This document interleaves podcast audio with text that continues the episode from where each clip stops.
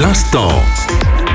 L'instant musique. Salut, c'est Mike. Dans l'instant musique d'aujourd'hui, je vous raconte l'histoire d'un tube. Ce tube, c'est l'iconique Last Christmas de Wham, le groupe de George Michael. Avec All I Want for Christmas Is You de Maria Carey, Last Christmas occupe une place de choix au rang des plus grands tubes de Noël.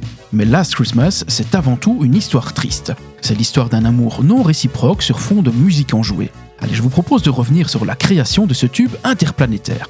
Nous sommes en 1984. Grâce au succès des tubes tels que Wake Me Up Before You Go Go et Careless Whisper, le duo est déjà très connu.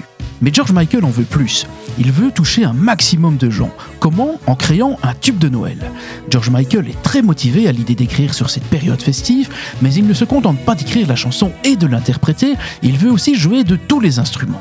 Bref, George Michael décide de tout faire lui-même, mais comme il n'est pas musicien, l'enregistrement s'avère laborieux. La chanson est produite avec des instruments de fortune, notamment une boîte à rythme, un synthé et des grelots.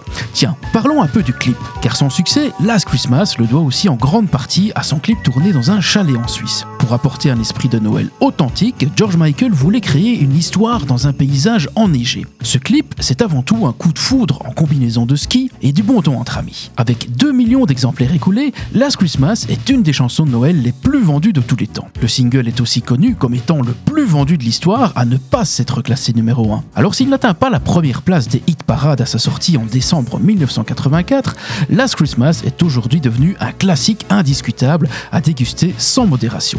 Ironie du sort, George Michael nous quittera le 25 décembre 2016, le jour de Noël, et il était âgé de 53 ans. Allez, je vous retrouve la semaine prochaine pour un nouvel instant musique.